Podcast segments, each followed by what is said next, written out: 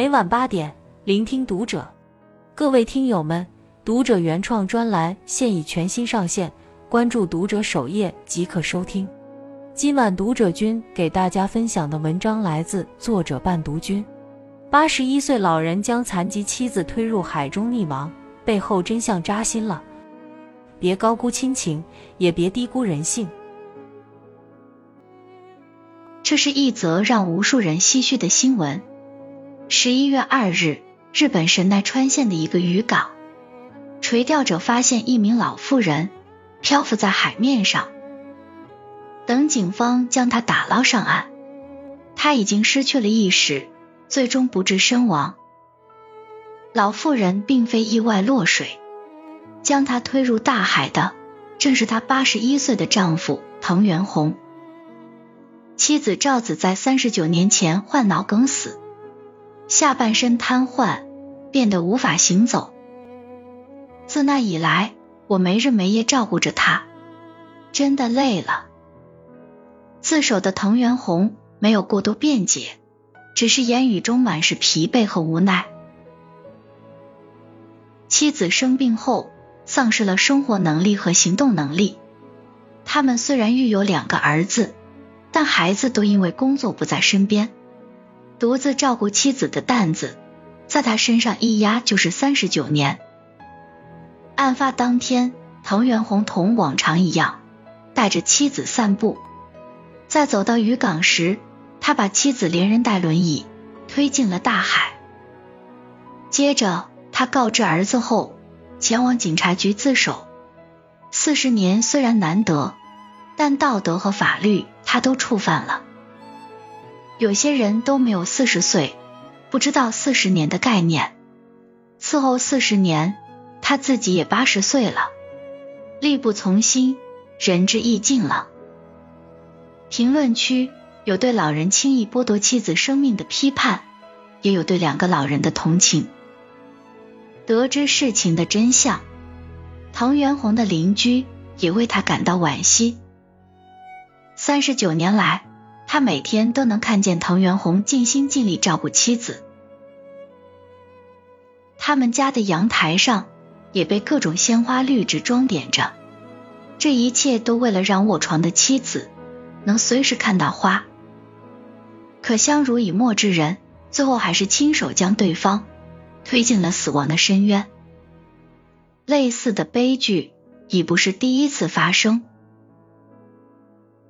我不想活了，请你掐死我！看护瘫痪的妻子第十个月，七十岁的丈夫第一次听到妻子这样的请求。二十八岁那年，他与妻子相亲认识，一见钟情。他们一同走过四十二年风风雨雨，眼看着一双儿女组建了自己的家庭，不幸却降临了。妻子腰部骨折，无法正常行走，在医院治疗了一段时间，丈夫将妻子接回家进行看护。从此，他每天五点半起床，开始洗衣、做饭、打扫卫生，陪着妻子做康复训练，将每天的看护细节写成日记记录。在他的精心照顾下。妻子终于恢复到可以短暂的行走，他以为看到了希望，可三个月后，妻子再次因腰部骨折卧床不起。这一次，妻子甚至连排便都无法自理了。哪怕他用尽全力，妻子却还是越来越痛苦，也越来越感受不到尊严。他失去了笑容。连门也不愿打开，而丈夫也在他的绝望中开始心灰意冷，不想活了，请杀了我。在看护的第十个月，妻子提出了这个请求，丈夫无言以对。在此后的日子里，妻子几次三番请求丈夫掐死自己，哪怕丈夫总是说我们可以从头再来，可以想方法治好。可现实却一次次提醒他，再努力也无济于事。终于，在案发的前三天，妻子说活得太痛苦了。丈夫说：“好，那我们收拾东西。”他带着妻子最后一次开车兜风，去了每年两人都会去游玩的地方。接着，他将车停在了一个桥底的隧道里。真的要这样吗？不会后悔吗？没有退路了吗？嗯，你就杀了我吧。这一次，丈夫终于越过了红线。自首后，他希望自己能够用死赎罪。看护亲人到底有多难？他们需要无时无刻的专注于照顾生病、残疾的亲人，满足亲人的情感需求，处理疾病所带来的痛苦与绝望，甚至断绝自己的社交。在极限的压力下，他们的身体和神经都像一根变了形的弹簧，绷得越来越紧。那个照顾病人的老人自己也在生病，但没人知道。不知你是否发现，这些悲剧的背后都有一个角色无一例外的隐身了，那就是孩子。曾有一位老人这么说道：“我养儿女是本分，是应该，人家养我是麻烦，是负担。”多少父母渴望着儿女的关注，活得小心翼翼。一位六十四岁的老人。在家中突发疾病去世，在儿女看来，母亲平常身体一直很好。老人去世九天后，家人查看当天的视频监控，才发现那天一大早，老人就坐在了门口。他佝偻着背，可能是感觉到了身体的异样，悄悄抹着眼泪。可尽管如此。他依旧没有给儿女打一个求助电话，不愿给在外打拼的儿女添麻烦。直到中午十二点，他进屋上了炕，再也没有起来。没有用处的老人，自认比不过破铜烂铁，身体就如同被抽空一般，丧失了自信和自尊。对于父母来说，比老去更可怕的。是不被需要，是没有价值，是身后空无一人的孤单。而为人子女最容易犯的错，就是忽略父母的孤独和无助。他们很少记得，自己全身而退的背后，藏满了父母的无奈和心酸。老话说：“久病床前无孝子。”直到生病，才知道有些亲情是很现实的。都说孝子难装，却也有人心甘情愿装了十年，甚至更久。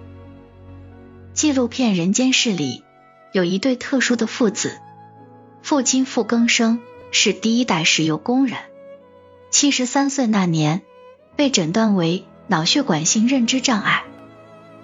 母亲年迈，儿子傅刚就把父亲当成孩子来照顾。傅刚喜欢叫父亲老傅头。老富头经常在床上躺着就睡着了，傅刚就把他抱起来醒醒神，还不忘在他脸上亲一口。老富头总念叨年轻时工作上的事儿，傅刚就帮他一起回忆。进行走路训练时，傅刚总是耐心的搀着老妇头数步子。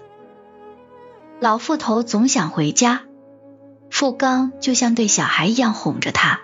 和他做游戏逗他开心，可生病的老妇头也总有阴晴不定的时候，脾气上来了，冷不丁就扇傅刚几个耳光。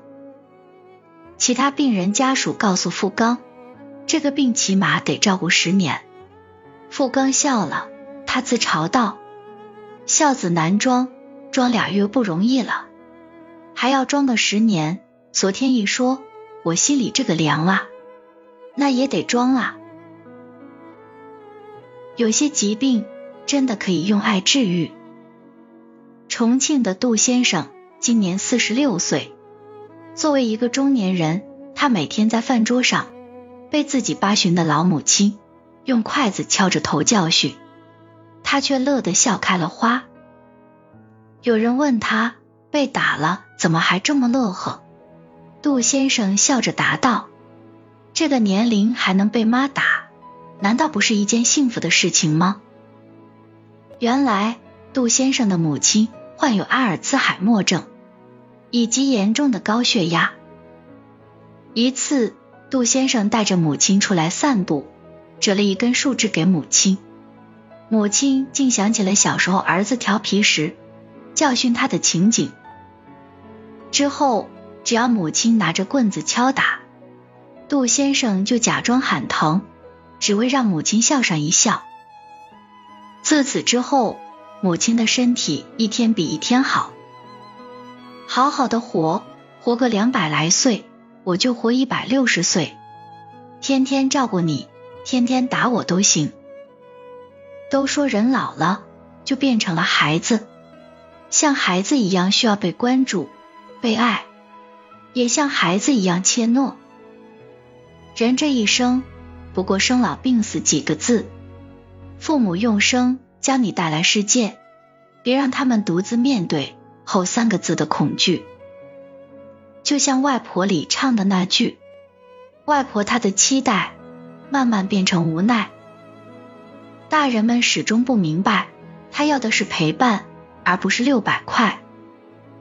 孝顺老人，不只是满足他们衣食住行，回应他们的渴望，谅解他们的无力，正是他们情感上的缺失。面对疾病和死亡，倾听、理解、陪伴。是最好的良药。老来时无缺，唯有情难寄。在父母的脚步逐渐慢下来时，请主动牵他们一程，别让爸妈活成懂事的老人，别做迟孝人。关注读者，感恩遇见，听友们，我们下期见。